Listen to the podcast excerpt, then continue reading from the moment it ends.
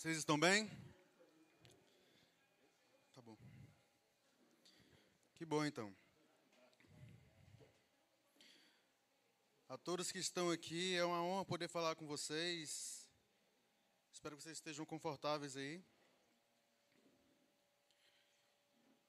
E o Dan, quando não vem, a Bel fica toda soltinha, né? Ele vai, ele vai ouvir o podcast, viu? Para justificar a ausência dele, Dan está com, com as pendências de trabalho aí, então ele está precisando ficar um pouco ausente. E ele está aproveitando para me jogar dentro do, do pastoreio de verdade, né? E aí. E aí é. Enfim, então é por isso que ele não está presente. Mas vocês não vieram por causa do Dan, vocês vieram por causa de Deus, né? Amém? Tem crente aqui? Que bom, então. Gente, vamos Casinha, se quiser deixar lá já na, no versículo 1. Semana passada a gente falou sobre a introdução ao livro de Romanos, a carta de Romanos, né? Para quem não esteve presente, para quem não estava aqui ouvindo o que a gente estava conversando, vocês podem acompanhar no nosso podcast lá na coletivação e no YouTube. Amém? É... Eu quero muito que vocês saiam daqui hoje muito crentes, sabe? Muito alimentados da palavra de Deus. E eu estava refletindo esses dias. A gente, nós como seres humanos, nós temos uma, uma tendência a nos apegarmos bastante a algumas coisas, né? A gente se apega a coisas materiais de verdade, a gente se apega em sentimentos, a gente se apega a pessoas, nós temos essa inclinação né, a estarmos grudados com aquilo que é bom para a gente. Né? Agora melhorou. Não estava me ouvindo, não. E aí, e nós como, como cristãos, como, como crentes, a gente tem uma tendência a nos apegarmos mais ainda às coisas religiosas. Né? Nós temos tendência a santificarmos, a sacralizarmos as coisas né, que são referentes à nossa religião. E aí a gente beatifica alguns elementos, né? A gente beatifica um candelabro, a gente beatifica a, própria Bíblia, sabe? A gente santifica, por exemplo, a Bíblia aberta num, num determinado é, versículo da Bíblia. A gente crê que aquilo ali pode ser é, um elemento religioso que pode surtir efeito de uma certa maneira, sabe? A gente tem essa tendência, né? É, eu estava refletindo sobre essas coisas e aí é, interessante como nós, como cristãos, conseguimos às vezes é, santificar, e, sabe, e, e, e colocar num, degrau de transcendência até os nossos termos crentes, né? E aí a gente vai criando esse, esse crente verso. Eu lembrei agora que eu estava conversando com a, com a Ruana, né? E aí a gente santifica as palavras, né? Não, porque eu sou separado, porque eu sou ungido de Deus, porque eu sou um profeta. Amém, irmão, se você crê nisso. Tem profeta aqui nessa casa do Senhor? Glorifica igreja. Então a gente tem essa tendência, sabe, a santificar essas coisas, né? E aí a gente quer sempre cultuar esses elementos. Né? Por que, que eu estou falando isso? Vocês vão entender. A gente vai dar início hoje ao primeiro versículo, porque no, no culto anterior eu comecei do final, né? Porque o fim é o começo e o começo é o fim.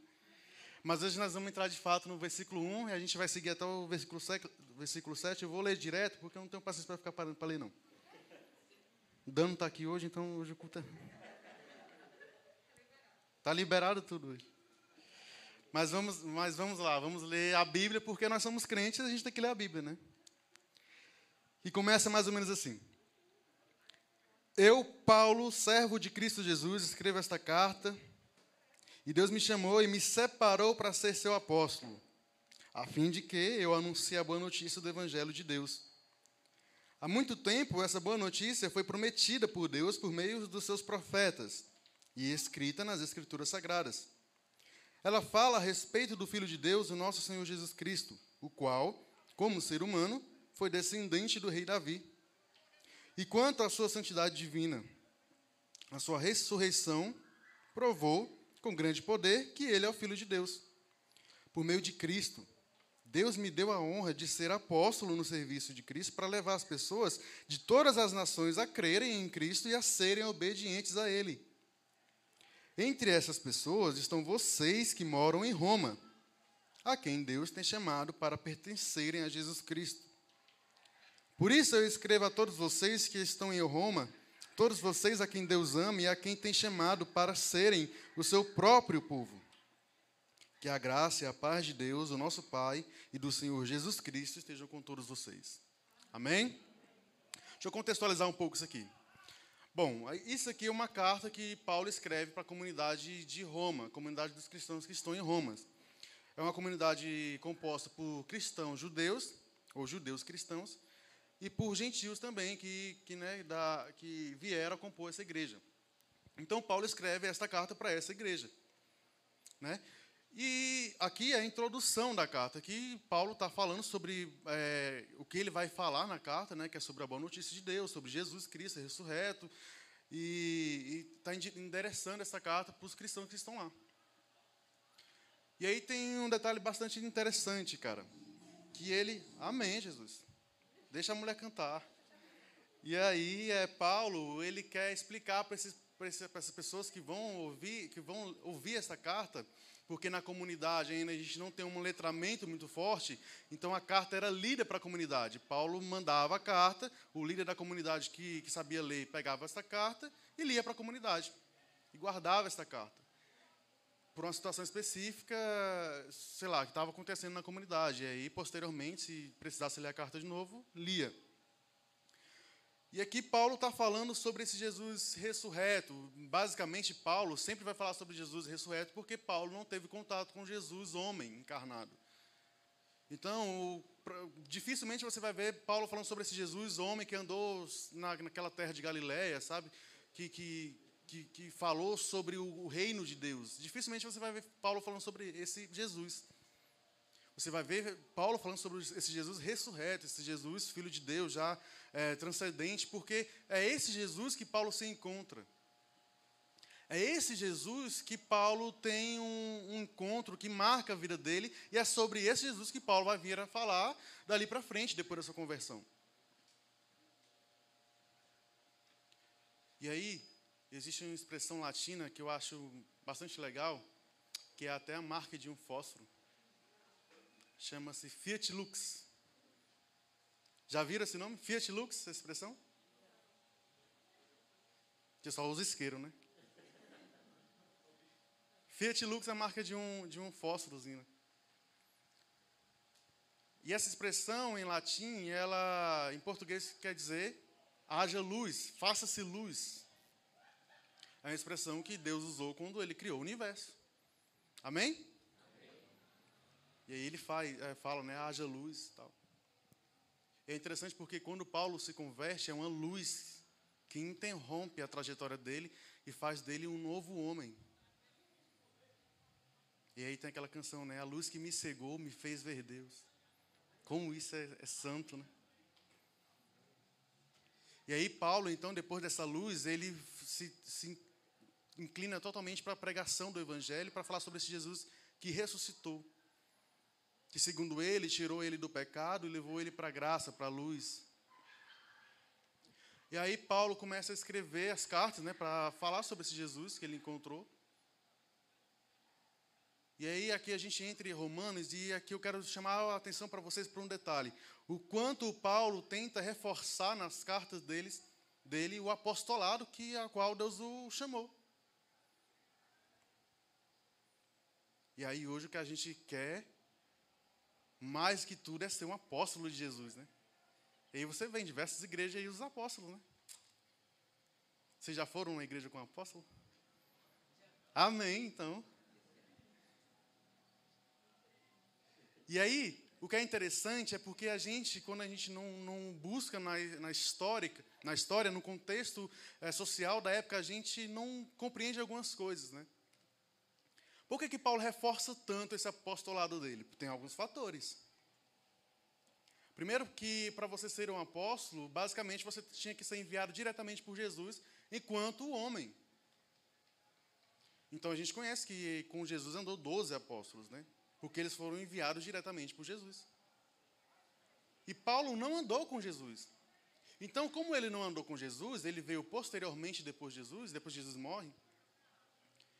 Ele quer ganhar uma credibilidade. Parece que eu estou difamando Paulo, né? Estou só trazendo um contexto histórico. E ele quer é, ganhar credibilidade nas suas próprias palavras, quando ele envia essas cartas para comunidades né, cristãs. E aí ele fala, eu, apóstolo Jesus e tal.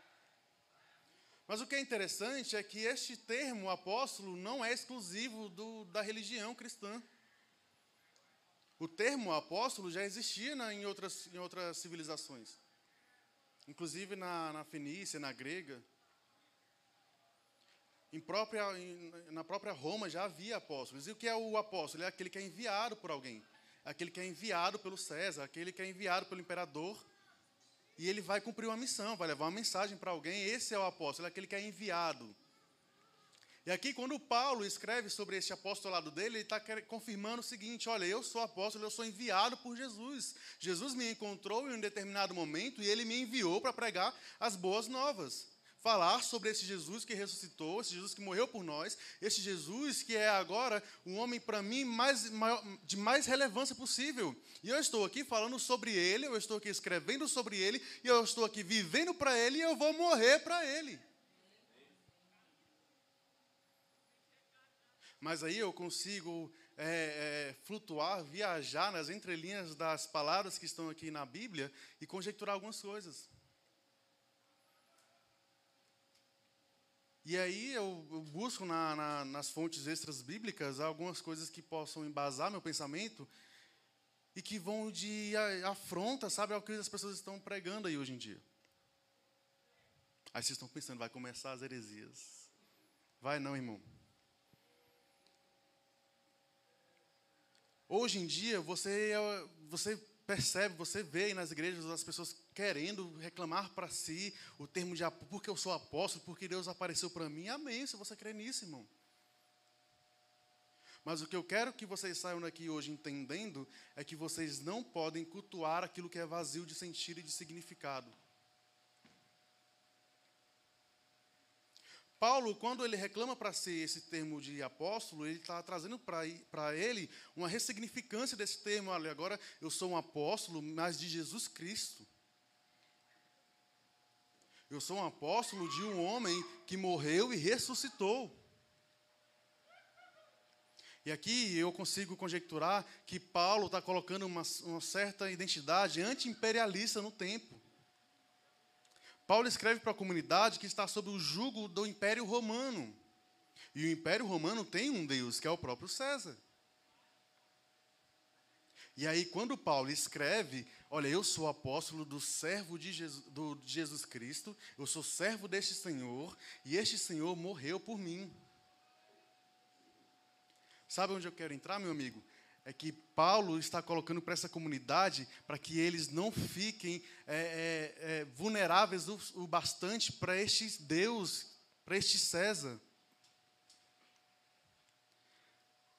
E aí vocês vão, vão, pensar, ah, mas não é o Paulo que escreve é, que a gente tem que se, se, submeter a todas as autoridades, orar pelas lideranças, pelos reis. Espera lá, vamos analisar o contexto histórico aqui. Algumas cartas Paulo é, escreveu, ditou, como o próprio Romanos ele ditou para o Tércio. Mas outras cartas que a gente tem como cartas paulinas, nem sempre foi ele que escreveu. Porque há numa, na, na cultura antiga, é, fora de, dessa, desse universo de letramentos nosso, de letras, é, um, um, dado que é o, é o seguinte: a pessoa, às vezes, quando é, queria escrever algum, algum tratado, alguma coisa do tipo, ele colocava o nome de uma pessoa que era relevante, que tinha é, um pensamento que trazia um pensamento pra, como base para o que eu estou escrevendo, entende? É, por exemplo, como se eu é, fosse um escritor hoje em dia, e aí eu queria escrever algo que fosse parecido mais ou menos com o pensamento de Valdemar, e eu tenho o Valdemar como mestre para mim, então eu coloco essa, essa, essa carta, esse tratado, com o nome do Valdemar. Epístola de Valdemar, a comunidade cristã de Ceilândia. E é uma forma de homenagear a pessoa também. Então aconteceu isso. Mas aqui é o próprio Paulo que está ditando a carta de Romanos. E aí Paulo fala: Olha, eu sou servo desse Senhor aqui, desse Jesus Cristo. Este cara é o meu Senhor. Pode parecer batido para muita gente, mas eu, o que eu estou enxergando aqui é Paulo afrontando o Império Romano.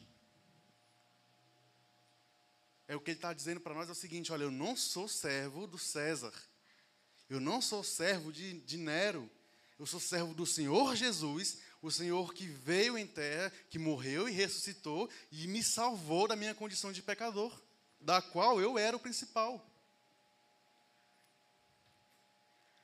E aí então o termo apóstolo é tomado para Paulo como algo ressignificado, cheio de sentido para ele. Amém? E o que isso tem a ver com o que eu falei no começo? Sobre a gente santificar alguns elementos, beatificar algumas, alguns termos dentro do cristianismo. É porque muitas vezes, meu amado, o que a gente está fazendo é pegando alguns elementos, algumas palavras do Evangelho, e, e estamos usando e desgastando e tirando o sentido original daquilo, sabe? Tirando, às vezes, aquilo que tem significado para nós. E hoje a gente só quer usar porque acha que dali tem algum elemento religioso ou transcendental. E não tem, meu amado. Se você quer ser um apóstolo, que seja, mas traga para você um sentido real para aquilo.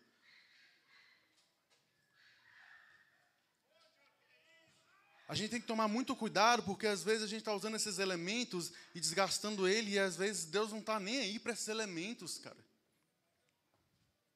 Se você olhar nos evangelhos, você vê um Jesus preocupado, zero, com alguns termos, com algumas condições que as pessoas colocavam como santas. Você tem ali uma classe de religiosos, de fariseus, de saduceus, de escribas, que estão preocupados demais com a aparência, preocupados demais com a estética religiosa, e Jesus está cagando para aquilo ali.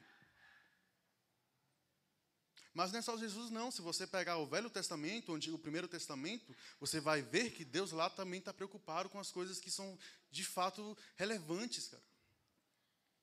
Aí você tem, por exemplo, o jejum. Ah, mas esse Jesus aí, ele não jejua, ele faz tudo errado, ele só anda comendo, só anda bebendo. Eu sou seguidor desse cara, que come e que bebe. E aí eles perguntam, ai Jesus, mas tu não jejua, não? Professor, mas que não perde a sobriedade de discernimento. Sim, com certeza. É fazer essa observação. Com equilíbrio, né? O... Verdade. É, que perde a linha, né? Que Deus cuide desses. E aí, que- e aí você tem Jesus se afrontando com esses caras. Olha, pra, não jejua, por exemplo, aquele que está sem a presença do noivo? Eu estou aqui, eu estou comendo com eles, não precisa eles jejuar, não. E aí você abre, por exemplo, no Primeiro Testamento, você olha, pode olhar, não é coisa minha não, não é coisa de comunista não. Você pode abrir em Isaías 58 e você vai ver lá como Deus está lidando com o jejum. Jejum é um, é um, é um sacrifício, né? um ritual religioso que a gente faz, né? Que nos é ensinado que o jejum é para a gente se é, apossar de Deus, né? Se esvaziar de nós, a nozes humanas, se esvaziar do, do meu ego, do meu eu, para que Deus me encha e eu cresça mais, sabe? Ou e Jesus cresça mais em mim e eu diminua. Vocês já ouviram pregações nesse, nesse sentido aí? Mas o problema, meu amigo, é quando a gente não entende o significado das coisas, sabe? E a gente faz tudo, sabe, de forma automática, robotizada, a gente não entende para onde a gente vai, o conceito, a definição. E aí você tem lá no Isaías 58, Deus falando sobre jejum. E aí Deus questiona, para que esse jejum de vocês aí? Por que vocês estão jejuando? Qual o sentido para vocês do jejum? Sabe o que eu quero de jejum de vocês? É que vocês parem de oprimir as pessoas. É que vocês se desgarrem das correntes que aprisionam vocês. É para que vocês vendam alguém com frio, vocês cubram. Esse jejum eu quero. É para que vocês vendam alguém com fome, vocês alimentem. Esse jejum eu quero. E aí você tem lá em Mateus 9 as pessoas argumentando com Jesus, com, com, com Jesus, né? Não, mas e aí, Jesus? Jesus? Você come toda hora com o pessoal, você está aí se envolvendo com os pecadores, e aí Jesus lança braba, né? É, mas quem precisa de, de, de, de médico é quem está doente, não é quem está bom. Eu vim foi para os pecadores, não foi para os justos, amém? Eu vim foi para quem está na coletivação. Sabe qual é o problema de vocês? É que vocês me trazem sacrifícios, rituais com desobediência, e eu quero é, é misericórdia com amor, cara. Eu acho massa os contra-argumentos de Jesus. O cara está sempre pronto para rebater, né? Queria eu estar tá assim dentro do ônibus. Tá, eu lá uma semana depois pensando naquele passageiro, pô, eu poderia ter respondido aqui. Dessa vez ele ganhou, mas na próxima eu ganho. Entende? A gente está dentro de uma, de uma sociedade onde a gente tem costume a cultuar essas, essas coisas é, frívolas, essas coisas sem, sem sentido, cara. E aí o que, que acontece? A gente vê pessoas que se dizem cristãs, mas que não são, tomando posse desses elementos, cara. E sabe qual é o problema? Que isso chega na política. E aí, enquanto nós, como cristãos, fala que a gente não está ligando para a política, os, os, cristãos que se dizem cristãos estão na política tomando nossos termos e se apossando deles. Isso chegou na eleição de um presidente com elementos religiosos. Qual o slogan? Vocês sabem, vai. 3, 2, 1. Slogan, slogan, slogan. Vocês sabem. Vocês votaram no cara. O slogan afetou vocês.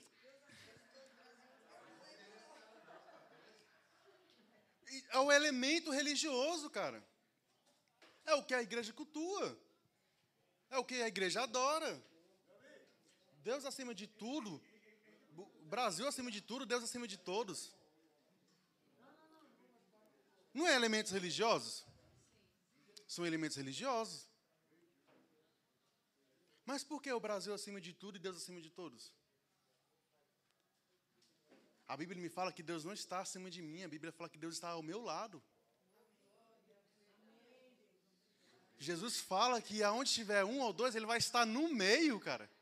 Não é acima, não é abaixo, é do lado. Este é o Jesus da comunhão, este é o Deus da comunhão. Aquele que no, no, na, na, criação do mundo, do universo, ele fala: ó, façamos uma nossa imagem. Então a imagem de Deus que eu consigo ver é a imagem de Deus amoroso, é uma imagem de Deus que alimenta, é uma imagem que Deus que dá água para as pessoas que estão com sede. Então, é quando Jesus fala, quando Deus fala, façamos uma nossa imagem, ele está falando, façamos um homem que tenha compaixão, que tenha misericórdia, que olhe para o próximo como ele olha para si mesmo, que ama o próximo como ele ama a si mesmo e que cure das pessoas que estão com necessidade.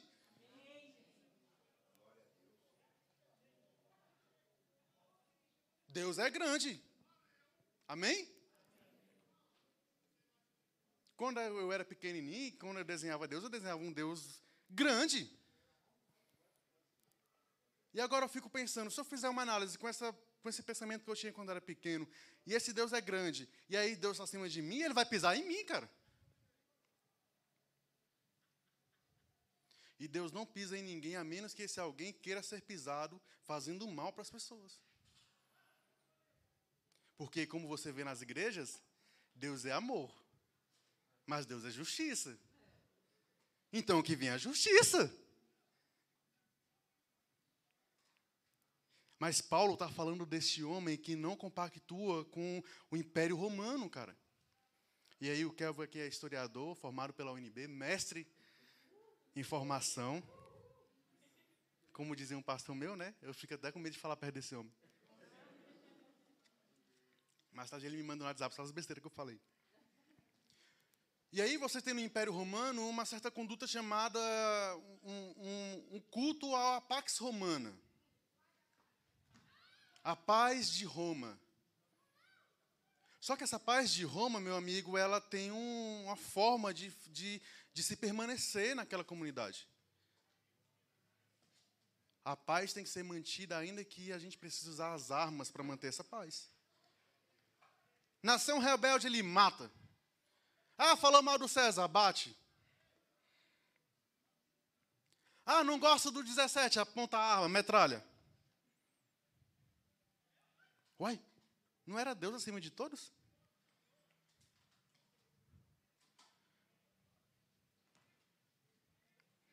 Ah, mas esse discurso aí é político demais, mas o discurso de Jesus era político.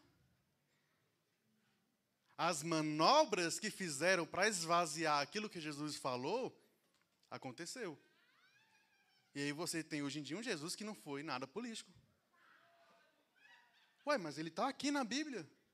Onde é que foi parar esse Jesus? Vocês estão entendendo o que eu estou querendo falar? Nós, eu acho muito massa quando o Dan fala que a gente tem que se assumir de verdade como crente, como evangélico. Porque é nós que tem que trazer uma ressignificância para estes termos, cara. Enchermos esses termos dos sentidos que, de fato, são relevantes, cara. Eu sou um evangélico e eu sou crente, mas eu luto por dignidade pelo, pelo meu povo, cara. Eu sou crente evangélico, mas eu ando com as pessoas da rua. Eu sou crente evangélico eu não estou preocupado de com qual roupa eu vou para o culto num domingo à noite, sabe? Como é que eu vou estar lá aparecendo nas fotos da ceia? Meu amado, vamos esquecer esses termos sem vazio, sem relevância. Vamos buscar lutar pelo que de fato é relevante no reino, que é alimentar o pobre, que é lutar pela justiça, é estabelecer a paz, a alegria, é sermos de fato crentes evangélicos que estão trabalhando pelo amor de Deus, para que as pessoas vejam o amor de Deus encarnado em nós. Qual o sentido de você colocar Deus acima de todos num slogan e no seu governo você está cagando para os cristãos? Porque eu vou te falar, tem muito crente que está em situação difícil, cara. Passando fome, passando necessidade. E qual é a sua política, qual é a sua estratégia de governo para cuidar dessas pessoas? É um assistencialismo de 400 reais por mês que vai matar a fome dessa pessoa? Entende qual é a problemática do cristão não se envolver politicamente na nossa sociedade? Enquanto você, crente evangélico, que acredita que Deus está ao seu lado, não se posicionar, os crentes evangélicos que não são crentes evangélicos, mas que usam esse termo, vão estar lá na política usando esses termos.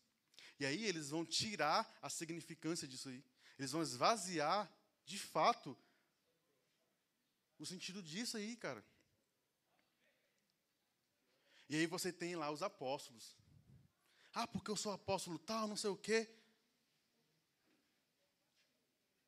Aí o, o apóstolo está lá no culto, cuspindo nas caras das pessoas. Assoprando não sei o quê, e as pessoas caindo. Eu não estou falando que Deus não se manifesta, Deus se manifesta, eu acredito nisso. Qual o sentido de você acreditar num Deus transcendente, se você não acredita no, no que Ele pode fazer, de como Ele pode se manifestar? Vocês estão entendendo? Olha aqui para mim, tenha muita atenção com o que Jesus quer de você, cara. Tenha muita atenção com o que Jesus quer de você. Deus está te separando aqui, igreja. Vocês são santos separados.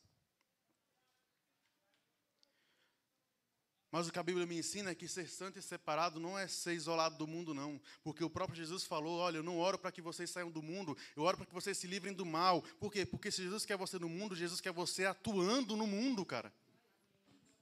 Eu não quero você santo, separado, isolado da, das pessoas, não. Eu quero que você tenha comunhão com a pessoa. Eu quero que você tenha comunhão com quem é diferente mesmo. Isso é ser comunhão. Não adianta ter uma comunhão com quem é igual, não, cara a comunhão ela é rica porque ela, ela é plural, ela é diversificada, cara. Este é o sentido da comunhão. Deus não quer você isolado do mundo, não. Deus quer você comungando com as pessoas.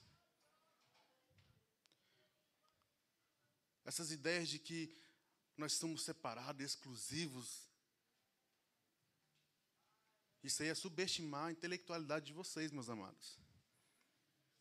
Vocês foram feitos pessoas para se relacionar de fato.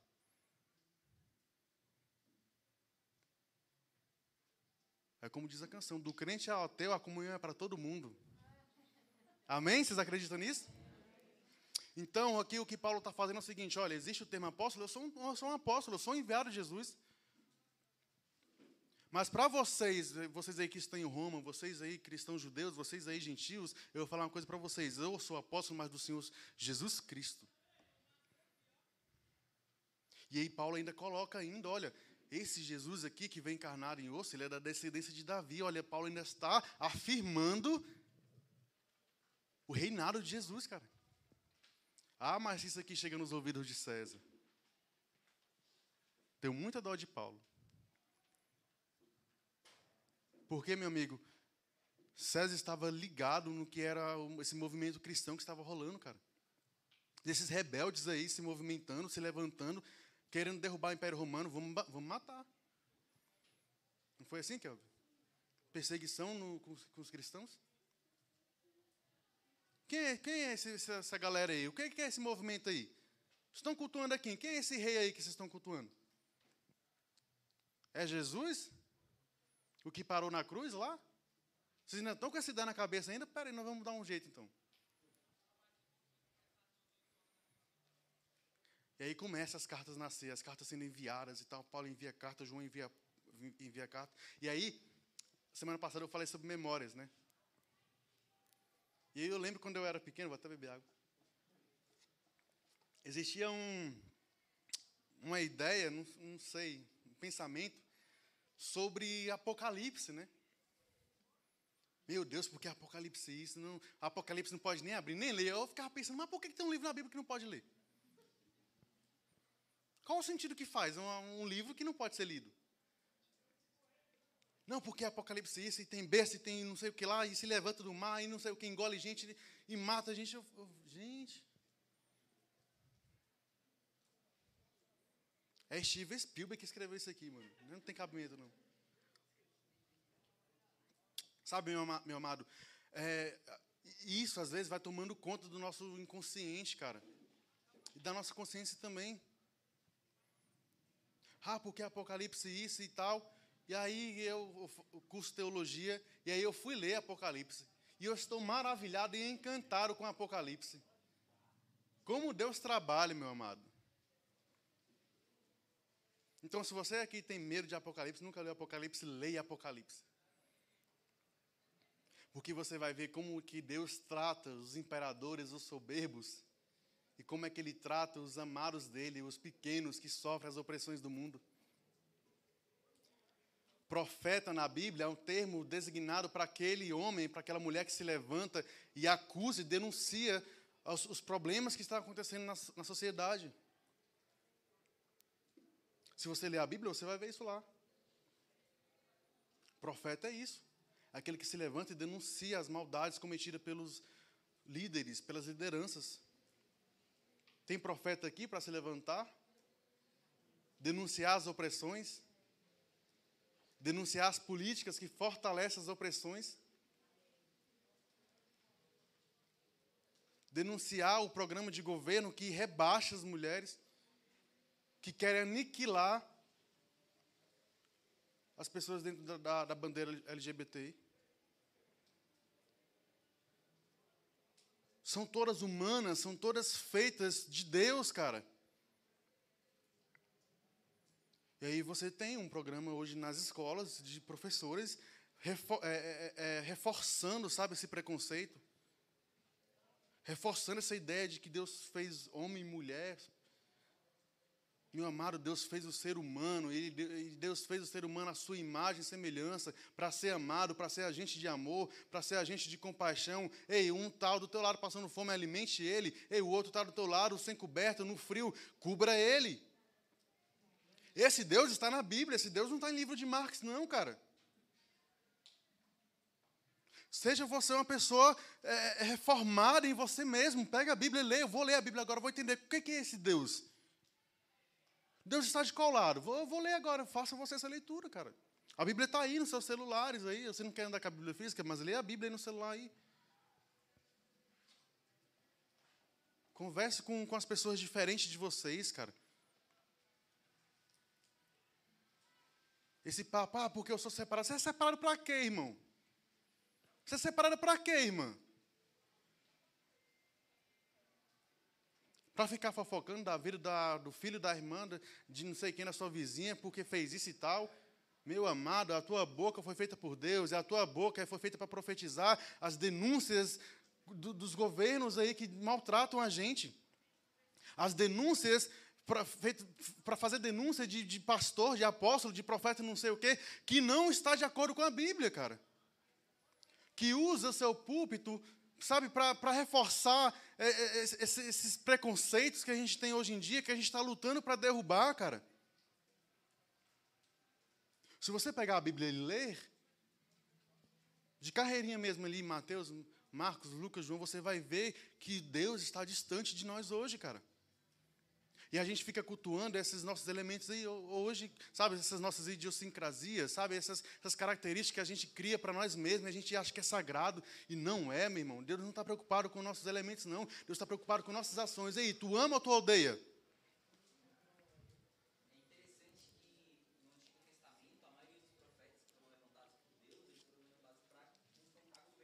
Para confrontar governos. Se aliando.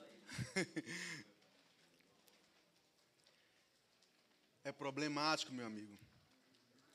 É problemático. Mas nós somos uma comunidade, graças a Deus, iluminada por Jesus. Nós somos uma comunidade que, ao nascer, nasce com a luz de Jesus. Aquela luz que um dia interrompeu a história de Paulo, que passou de perseguidor a perseguido, mas falando agora do amor, não falando mais de ódio. E essa luz, que é a luz que cria esse universo, esta luz que é a luz que transforma a história de Paulo, é a luz que nasce com a gente aqui também, como comunidade, cara.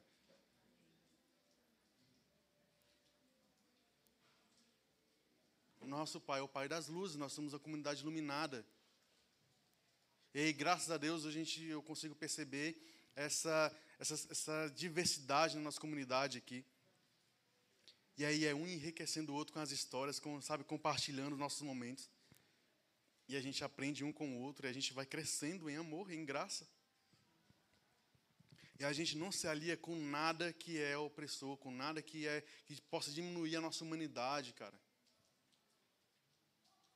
Eu acho magnífico Jesus rebatendo esses religiosos, falando: olha, vocês não estão preocupados com a, com a vida de ninguém, vocês estão preocupados com a imagem, vocês são sepulcros caiados, vocês, como Paulo falou, vocês são paredes brancas. Só Deus sabe o que é parede branca. Mas eu vejo que Paulo não estava elogiando esses caras, não. Professor, Oi, amado. branca, assim, nós já vimos um cientista, um poeta, não sei falar, deve ser o mesmo significado. O que é uma folha em branco? É que não tem nada, está vazio. Pronto. Tá aí a definição aí, ó. Se ela tem risco, ela tem um conteúdo. Não importa qual é o significado daquele conteúdo, mas tem conteúdo. Está em Parede branca é vazio. E ele, e ele que me chama de professor, tá vendo? Meu amado, então para vocês eu digo o seguinte: não sejam vazios, não sejam paredes brancas, sejam pessoas repletas do amor de Deus, sejam pessoas cheias de misericórdia, sejam pessoas que tenham os olhos voltados para o próximo, pessoas que olham para a necessidade do outro, pessoa que vê o outro morrendo, mas fala: Eu também estou morrendo, cara, mas nós vamos permanecer vivos, porque Jesus falou o seguinte: ainda que vocês morram, comigo vocês viverão. Eu quero ir para essa vida eterna. Comungar com Deus, sabe? Falar, olha, Deus, é isso aqui, cara, essa maravilha aqui, ó. A vida aqui é abundante, ninguém sofre, ninguém chora, não tem ranger de dentes, não tem inferno, não tem fogo, só tem pessoas e pessoas se amando e amando, cara. Vai estar lá todos os nossos amigos lá, os que se foram, os que já ainda vão. E lá a gente vai estar cantando aquela música da Emicida, quem tem um amigo tem tudo. É um profeta, uai. E ele nem precisou se afirmar como um. Cuidado com os apóstolos aí de hoje. Cuidado. Esse apóstolo está pregando o quê? Ah, ele fala que a gente tem que doar nosso carro, dar o dízimo. Beleza, e qual é a finalidade?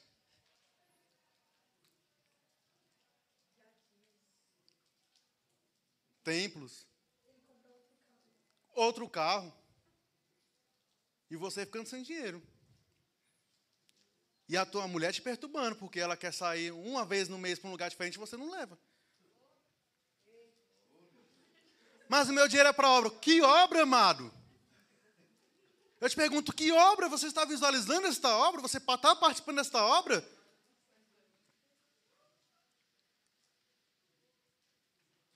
Não é querendo puxar a sardinha para o meu lado, não, mas já puxando, né? O meu dinheiro, que é bem pouco, estava naquela mesa ali, ó, cheio de pão, cara. Com cafezinho, com leite gostoso que o, o nosso ministro Valdemar e sua esposa fizeram. Sair daqui alimentado. Isto é obra de Deus, meu amado. É demais. Deus trabalha, meu querido. Sabe, o dinheiro é para a obra, de fato é para a obra, cara.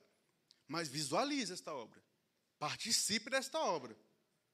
Não a obra da casa do pastor, a obra do reino de Deus. De doar roupa, sabe? De doar máscara em tempos de pandemia. De cuidar dos vulneráveis, meu amado.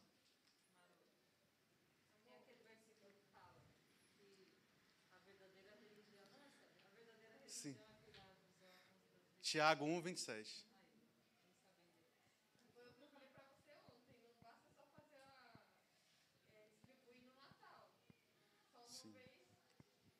Para desencargo de consciência, né? Meu Deus, é profeta, glorifique, igreja. Tá vendo, Bel? Não é só você que está bem acompanhado, não, eu também estou. Meu amado, sabe, é, é, é sobre a gente olhar para o próximo, cara. É sobre a gente olhar para nós mesmos, para o nosso seio, sabe? Para o nosso meio, para o nosso povo, cara. E o que, que adianta você falar, ah, eu sou apóstolo, não sei o quê, não... e aí você fica fechado naquela bolha, sabe? E você não vive fora daquilo dali, você não enxerga vida fora daquilo dali, cara. Para você é só quem está na igreja e na sua igreja. E aí você enxerga todo mundo como, sei lá, como zumbi, zumbi, deve ser. Olha lá, não tem Deus não. Olha lá, é, é do candomblé, é da Umbanda. É católico. Não é gente, não. Só tu que é gente. Só tu que é crente é gente. Crente. E a, eu lembrei de um negócio aqui agora fenomenal. Eu já estava meio numa fase rebelde na igreja, na outra que eu era. E aí eu já tinha algumas tatuagens, né? E tal. Acho que tu estava no dia, né? O Kel sempre andou comigo. É, é tipo Paulo e Barnabé. E aí a gente estava lá falando sobre, acho que era o movimento que a gente ia fazer, sabe? Não, não, não rebolation, não, né? É um movimento cristão mesmo, sabe? De, de pregar a palavra e tal.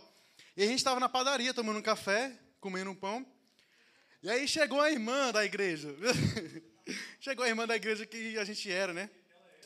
Ela era da igreja, ela não estava mais na igreja naquela época. É. E aí ela tinha saído e ela viu a gente lá e reconheceu, né? Vocês aí tal da igreja. E aí soltou, né? Os venenos. E aí, como diz Leandro Carnal, veneno, a, é, é, a língua da, dos fofoqueiros é veneno. E você só toma se você quiser, né? E aí ela soltou lá, né? Pô, irmãos e tal, vamos voltar, vamos para a igreja, não sei o que e tal. E aí tinha um irmão que a gente que estava com a orelha furada, com, com, como é que é o nome? É, é alargador. E eu tatuado lá e tal. E ela né, fez, a, fez o julgamento dela. E aí, vamos voltar para a igreja, irmão, não sei o quê, vocês estão perdidos, desviados. Estou parafraseando aqui. Né? Pois é, vocês estão se perdendo aí.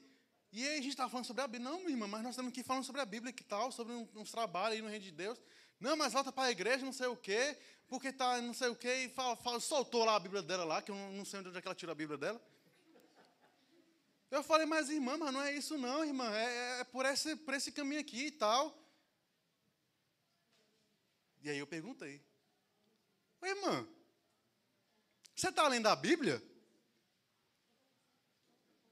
E aí ela respondeu: Irmão, não lê a Bíblia não. Falei: Está explicado? É por simbiose, e é, é, é, revelação também, né? Deus, Deus traz tudo revelado para tu. É sobre isso, né? É sobre você receber a revelação de Deus e, e, e é, profetizar. Aí, aí eu fiquei pensando, uai, a, a pessoa não lê a Bíblia, está exortando nós aqui, convidando nós a voltar para a igreja, e nós estávamos dentro da igreja já. Tem uma outra igreja dentro da igreja? É, um, é, um, é, é o quê? É um, é um aceito dentro da igreja? É o Santo dos Santos, tem que acessar? Porque eu, eu devo estar no pátio do gentio, só pode.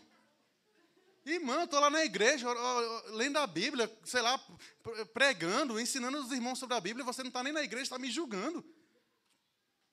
Sabe, é, é, é, o culto ao vazio. É cultuar o vazio, sabe? Ah, porque eu sou crente, essa imagem aqui tem que ser, tem que ser sempre é, feita manutenção. Meu amado, cultue aquilo que tem sentido, não cultue o que está vazio de sentido, não. Sim, Amaro, pode falar. Assim, mas se nós temos que ter um senso crítico, que o nosso Senhor fala que nós temos que ter, para fazer comunhão e termos uma vida melhor, melhor coletiva. Mas eu creio também, é, contrariando é, quase que a humanidade toda, e principalmente os crentes evangélicos ou crentes protestante. É um termo que a gente tem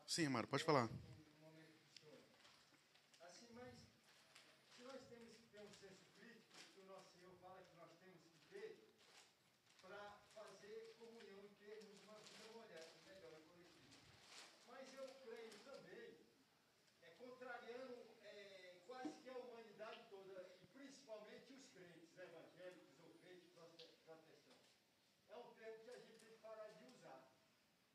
Qual? Essa tal do crente. Nós não somos crente, não. Eu arrisco dizer. Nós somos do Senhor Jesus Cristo. Porque quando a gente fala é crente, a gente já está criando uma religião. Me perdoe falar, contrariar, contrariar os apóstolos evangelistas, padres, Sim, pastores, sim. crentes católicos. Me perdoe. A corja toda. Eu acho que nós temos que parar de usar, não, eu sou crente. Quem é crente não é de Jesus Cristo. Nós somos de Jesus Cristo, mas eu creio, nós não somos crentes. Porque se é crente é religioso. Jesus Cristo não era religioso. Tá aí o ponto do Me perdoe. nosso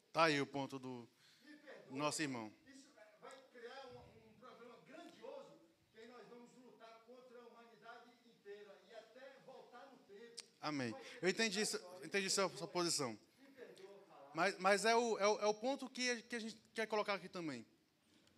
Desse fato da gente não querer ser isolado do mundo, desse fato da gente não querer ser um grupo isolado, fechado, melhor do que aquele outro que é diferente do que a gente.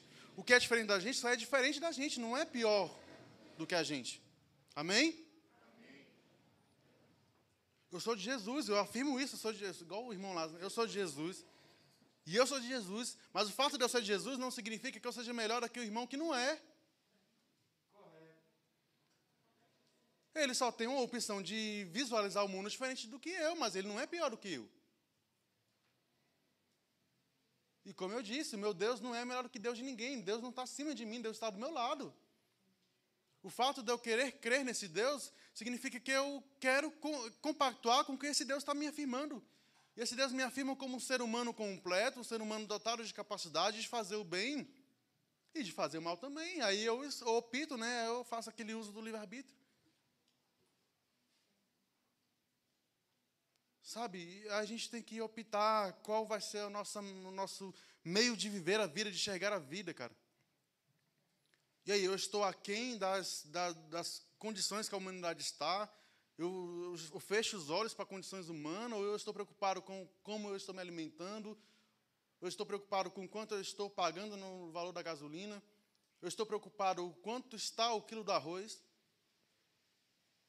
Amigos, ser crente não é ser fechado com. Eu acho incrível porque Paulo, quando ele, quando ele cita que Jesus apareceu para ele, ele fala: Olha, Jesus me colocou uma, uma, uma, umas escamas nos olhos, eu não consigo ver. Mas depois eu acho massa porque Deus chama um crente, um, um, um seguidor dele, para ir lá orar por Paulo. E aí, quando esse cara encontra com Paulo e faz oração, as escamas dos olhos de Paulo caem. E aí, fazendo uma pregação aqui assembleana, eu acho muito incrível porque é o seguinte, meu amigo: você só pode enxergar quando você tiver comunhão com o próximo.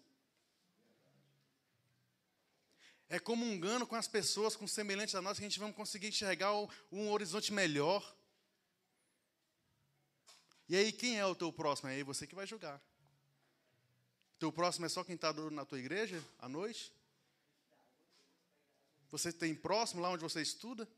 Onde você trabalha tem um próximo? Vocês estão entendendo? O que é o próximo para você? E aí você julga. E aí um dia você vai ser julgado. Fala, meu amigo. Maroto, o próprio Paulo, falando, escrevendo aos Romanos, ele não disse que as profecias haveriam de cessar? Exatamente. Então a gente tem que, que acabar com essa, com essa coisa de que o que a gente fala vai ter uma repercussão, de que isso pode, essa repercussão que a gente espera pode não ser nada. Exatamente. E pode ser tudo, né? O que, fala em Romanos 10 que a gente não sabe qual vai ser o alcance das palavras. E o- a questão é proferir ela de qualquer, de qualquer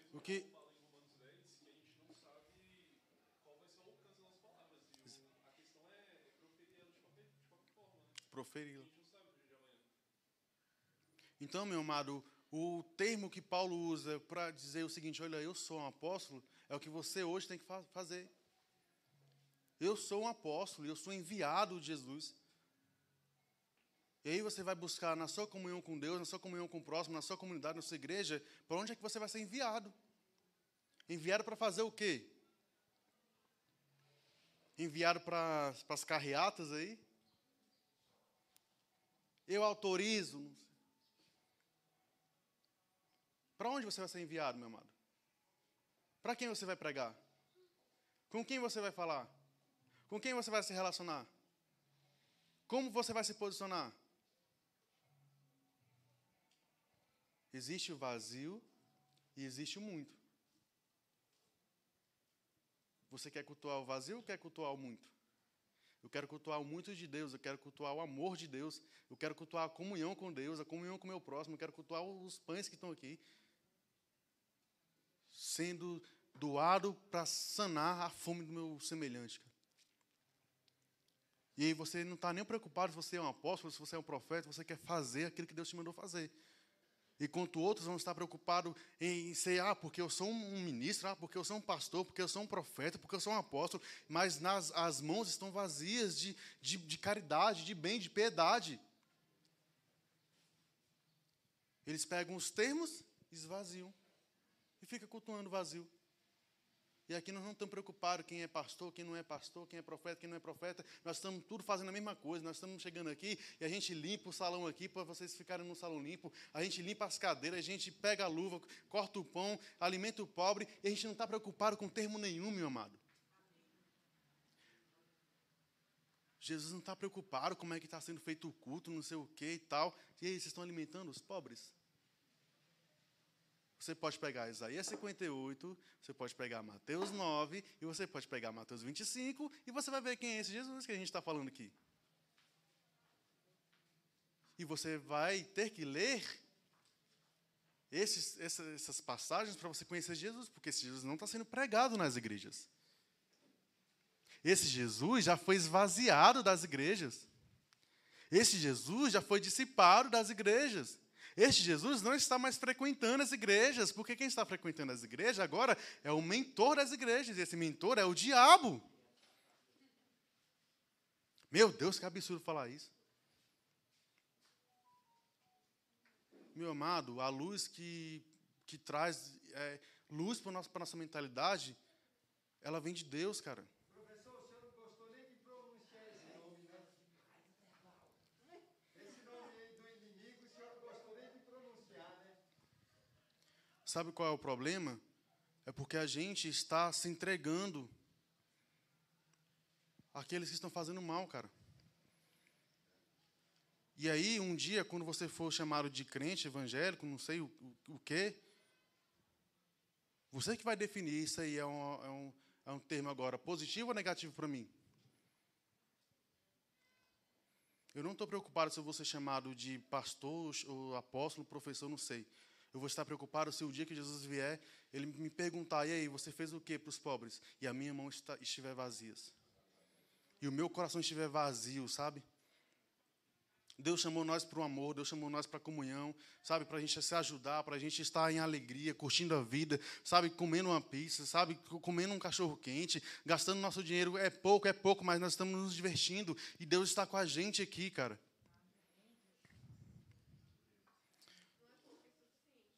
É o suficiente. E aí, como o Dan disse, a gente tem que se contentar.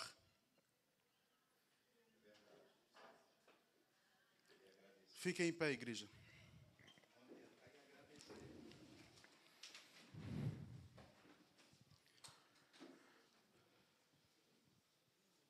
A preocupação de vocês tem que ser essa, cara. O que é que nós estamos cultuando? Aquilo que faz parte da minha vida religiosa, cristã, tem sentido para mim? Ou eu só estou aqui porque o termo é bonitinho? Não adianta mudar o termo igreja em português para colocar um em inglês, botar lá church. E essa church aí faz o quê, meu amado? Isso é para expelir quem não tem condições, que os menos favorecidos, Também penso, meu amigo. Compacto do mesmo pensamento de você. de todas as formas, financeira, cultural, intelectual, social, espiritual, que eles nem sequer conhecem ainda. Você foi certeiro nas palavras. E aí a pessoa chega lá, né? E, poxa, todo mundo com a. Com a po- pode pegar o negócio. Pode me expulsar já. Aí a pessoa chega lá e aí ela tá com aquele, aquele anseio de Deus, e aí vê aquelas pregações que ela não entende nada, um cultismo aí presente nas igrejas, e as pessoas lá tudo bonitona lá e tal. A pessoa se sente deslocada, e isso é um fato. Mas aqui, meu amado, na nossa igreja, você vê as pessoas andando de. Hoje eu estou de tênis. Mas eu faço culto a Havaianas, eu acho confortável, cara. E Deus vai aceitar minha adoração de Havaianas, de short, Ele aceita. Amém? Que bom, então. Meu amado, vamos orar a Deus. Vamos pedir para que esse Deus do amor, esse Deus de misericórdia e compaixão esteja presente em nosso meio sempre. Que a gente jamais deixe de cultuar esse Jesus que é cheio de significado, que a gente pode afirmar, eu sou um enviado desse Jesus aí, ó, esse Jesus que afronta essas políticas que é, tiram a, a dignidade humana. Eu sou servo desse Jesus. Eu sou servo desse Jesus que me ensinou a olhar para o próximo, porque antes desse Jesus eu também era cego e eu não olhava o próximo.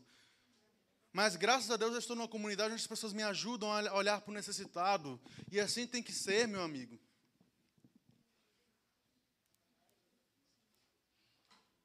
Estou criticando ninguém, não. Aos visitantes, sejam todos muito bem-vindos. Se você é de uma church, seja feliz nessa church e faça o que tem que ser feito, cara. Só não permita que o seu coração e a sua mão fique vazio. Amém? Como diz o, um profeta, que a gente saia da nossa casa, mas que a gente jamais volte de mão e mente vazia.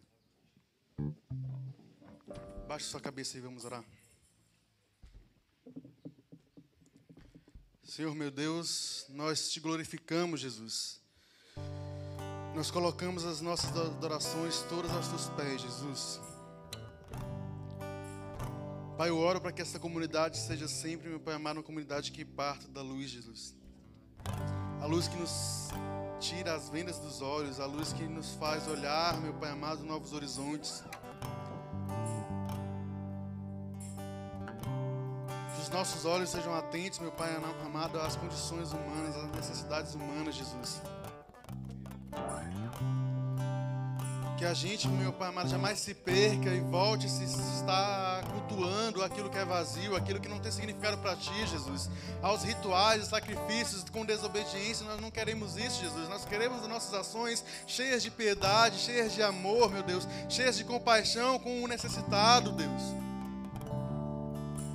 Como Paulo, com ousadia, diz que foi servo e apóstolo desse Senhor, deste rei, eu também quero dizer que eu sou servo deste rei. Este rei que promete a nós que o seu reino é um reino cheio de pão, cheio de, de leite, cheio de maná para todos sanar as suas fomes. Pai, eu oro para que esta igreja caminhe para este reino, Pai. O reino onde a paz, a justiça, a alegria é estabelecida como pilares para as condições de relações, meu Pai amado. Que a gente jamais, jamais, jamais esteja do lado da injustiça. Que a gente jamais esteja do lado daqueles que proferem palavras que desonram as pessoas.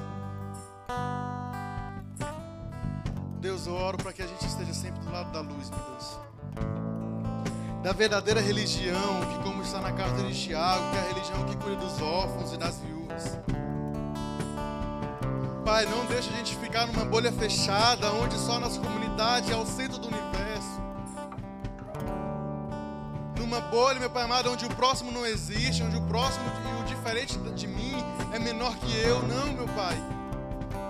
Que assim como as tuas palavras trouxeram para nós o entendimento de que a gente não está, meu Pai amado, só no mundo, sofrendo, meu Pai, mas nós estamos no mundo para influenciar o mundo, Pai. E não influenciar para trazer as pessoas para nossa religião, mas influenciar essas pessoas para que elas, meu Pai amado, sejam pessoas agentes, meu Pai amado, do amor.